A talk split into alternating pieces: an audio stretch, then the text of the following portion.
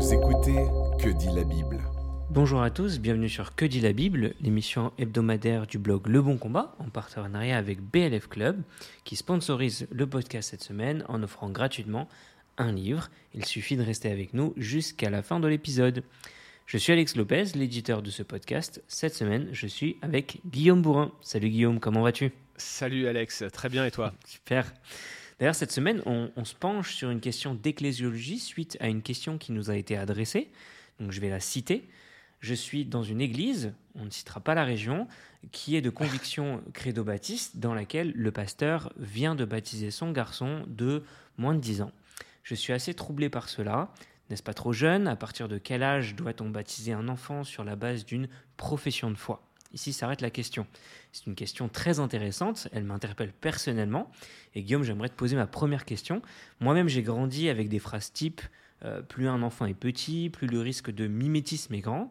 Je crois que c'est un fait à prendre en compte. Est-il légitime de baptiser un enfant de 8 ans ou plus?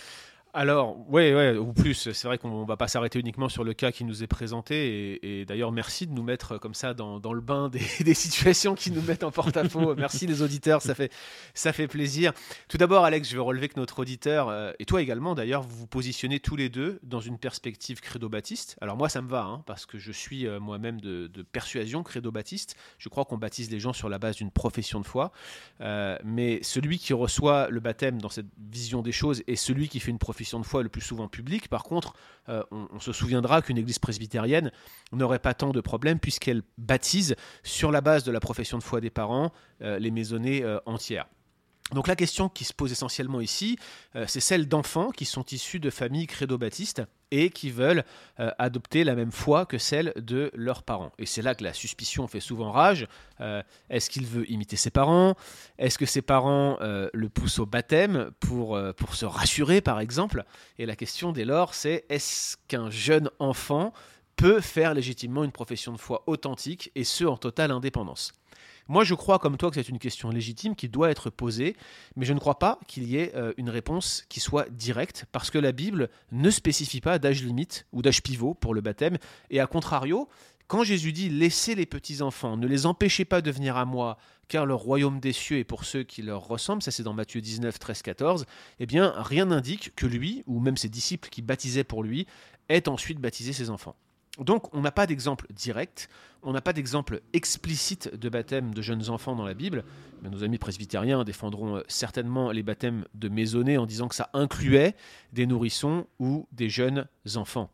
La trace la, plus ancienne d'un baptême euh, d'enfant, en réalité, elle se trouve euh, au 1er siècle après Jésus-Christ. C'est le baptême de Polycarpe de Smyrne. Et en fait, on n'a même pas d'indication directe euh, de ce baptême. cette idée nous est venue par le martyr de Polycarpe, qui, alors qu'il avait un âge avancé, va être mis à mort. Et alors qu'il est présenté et qu'il est devant ses accusateurs, on lui dit de dire à bas les athées les chrétiens, à l'époque, qui n'adoraient qu'un seul Dieu face au polythéisme romain, étaient vus comme des athées. Et le récit du martyr de Polycarpe nous dit que Polycarpe a soupiré et il a dit Abat les athées. Puis, quand on lui a demandé de renoncer à Jésus-Christ, là, il n'a pas voulu. Et il a dit Voici 80 ans que je le sers et il ne m'a fait aucun mal. Pourquoi le renierai-je? Et vous voyez, ces 80 ans pour un vieillard, eh bien, laisse entendre que, euh, bah, en fait, Polycarpe de Smyrne aurait été baptisé très jeune. Et il va y avoir une controverse assez forte entre un euh, presbytérien, Joachim Jérémias, et Kurt Halland, qui était de, persuasion credo-baptiste, qui vont débattre sur le sens euh, de cette confession de Polycarpe. Et euh, Jérémias va dire bah, regardez, c'est la preuve qu'il a été baptisé nourrisson, c'est la preuve du baptême de maisonnée.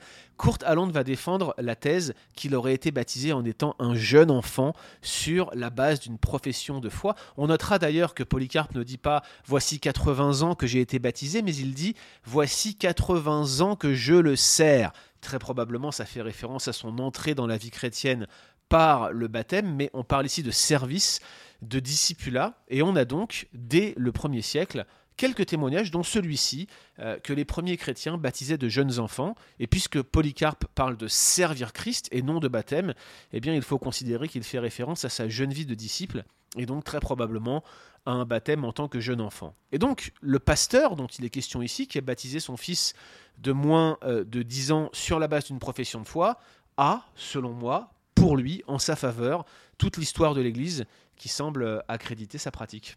C'est exactement ce que j'allais dire. Tu nous fais un beau rappel de l'histoire de l'Église, euh, là, Guillaume. Ça fait plaisir. Euh, mais d'ailleurs, certains vont attendre. Euh, pourtant, alors il y a certaines églises qui attendent la majorité de l'enfant, d'autres qui ont fixé, tu en as parlé, un âge pivot, 12 ans le plus souvent. certains ouais, C'est le plus fréquent, c'est drôle, ça revient toujours. Les 12 ans, c'est presque systématique en fait. Je sais pas pourquoi, mais les 12 ans reviennent. Mais, mais du coup, mais il y en a d'autres qui, peuvent qui invoquent d'ailleurs le, le, passage à la puberté. Euh, un, petit peu qu'on appelle communément l'âge rebelle. Euh, on attend l'âge rebelle pour baptiser, ça c'est pas mal aussi. Euh, qu'est-ce qu'on doit considérer dans ces arguments comme acceptable Parce qu'il y en a qui se tiennent sur des arguments, on va dire, plus logiques en fonction des époques. comment est-ce qu'on peut trancher? Bah, en fait, je pense que ces arguments sont tous basés sur une recherche de maturité pour pouvoir faire une mmh, profession de foi authentique. Mais en fait, sur, sur, cette histoire de baptême de jeunes enfants, il n'y a que deux approches possibles. Soit l'Église et les anciens vont fixer un âge pivot, et, là ce sera toujours arbitraire, on va dire 12 ans, mais tout le monde n'est pas dans la même situation à 12 ans. D'ailleurs, on n'est jamais dans la même situation au même mmh. âge. Soit on traite euh, chaque situation au cas par cas. Il me semble que l'Église n'a aucun mandat pour fixer un âge pivot, et par conséquent, il faut abandonner ces pratiques qui, tendent à fixer un âge limite pour le baptême. Moi, je pense que quand il s'agit d'un baptême de jeune enfant, il faut raisonner au cas par cas. Je ne vois pas comment l'on peut faire autrement. Je pense toutefois que, quelques principes peuvent nous aider à bien appréhender euh, ce type de situation. Tu parles de principes, justement, quels sont ces principes? Et si tu peux répondre, à partir de quel âge peut-on considérer qu'il est possible de baptiser un enfant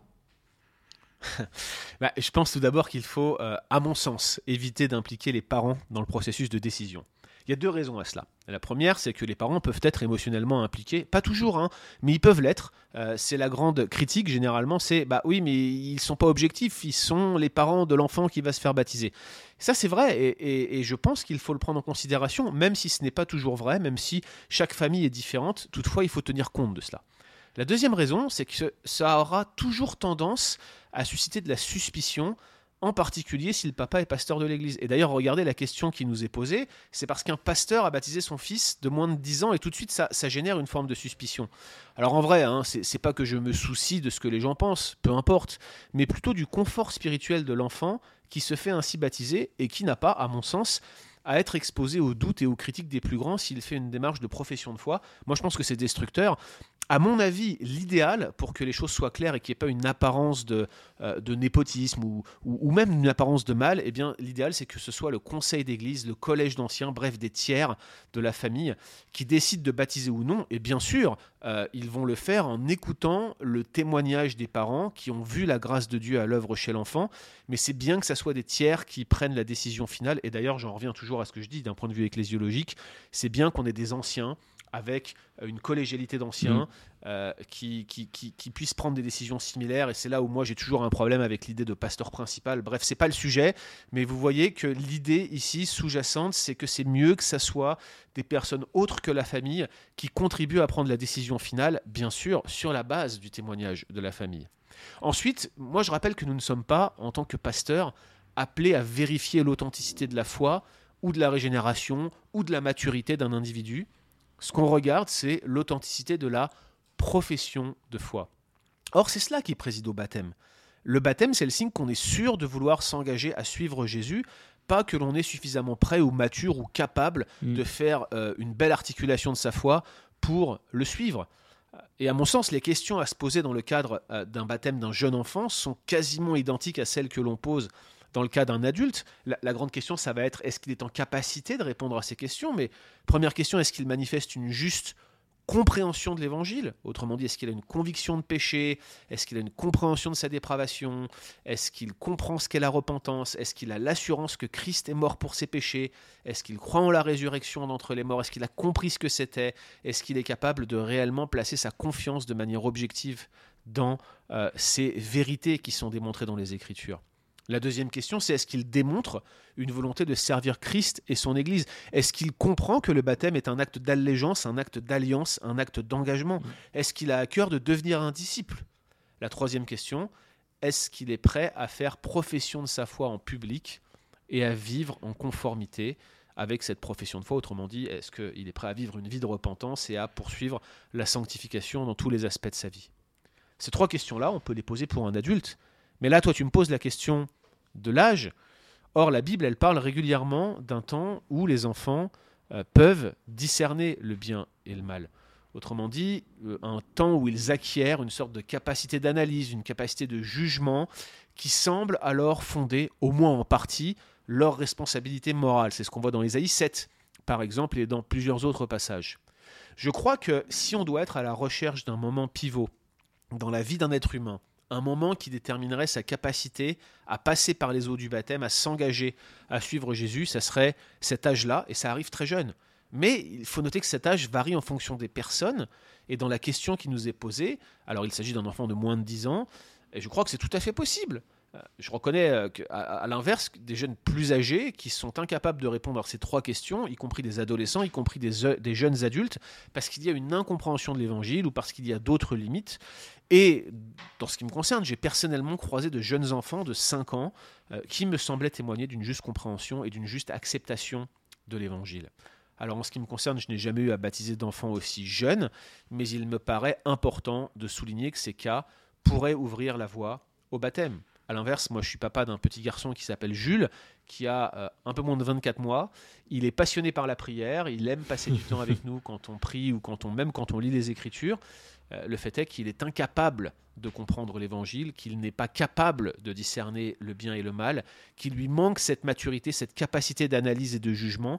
Ça serait une erreur que je baptise euh, mon enfant à un âge aussi jeune, quand bien même il serait capable d'articuler une profession de foi. Il a sa cousine qui, à son âge, pouvait dire des phrases entières. Elle aurait très bien pu faire une profession de foi en répétant ce que disaient ses parents. Ça aurait été complètement inapproprié. Ainsi, je pense que euh, c'est cette capacité de discernement, cette capacité de jugement qu'on doit rechercher chez l'enfant et ensuite vérifier, comme pour n'importe quel autre disciple, qu'il articule une juste compréhension de l'Évangile et qu'il désire suivre Christ. Merci Guillaume, il y a beaucoup de clarté dans tes réponses. Et en effet, lorsque le flou s'installe dans un sujet comme un autre, le meilleur moyen reste et restera toujours l'autorité de la parole afin d'apporter de la lumière. En résumé, il n'y a pas d'âge minimum ni d'âge limite indiqué dans les Écritures, et ça c'est un point qui est important. Le baptême est un baptême d'une personne étant en capacité de professer sa foi de manière publique, et il est sage que ce soit un conseil d'anciens qui évalue non pas l'authenticité de la foi, mais celle de la profession de foi. Il y a une nuance ici qui est importante et qui est centrale. En tout cas, merci à tous. C'était Que dit la Bible et en partenariat avec BLF Club, ce mois-ci, on vous offre en mars un livre qui est écrit par Roy Hesson, l'auteur du classique Le chemin du calvaire. Il a aussi écrit un livre sur les épîtres aux Hébreux et BLF Édition vous propose de le recevoir gratuitement. Pour le télécharger, vous retrouverez euh, le livre de l'esquisse à la réalité sur notre lien blfedition.com/club. Vous retrouverez tous les liens dans les liens du podcast. Et pour rappel, ceux et celles qui souhaitent nous contacter, nous avons une boîte mail à disposition qui est dédiée qdlb.leboncombat.fr. On recevra toutes vos questions et suggestions avec grand plaisir. Quant à nous, nous nous retrouverons la semaine prochaine. Retrouvez d'autres épisodes sur www.leboncombat.fr.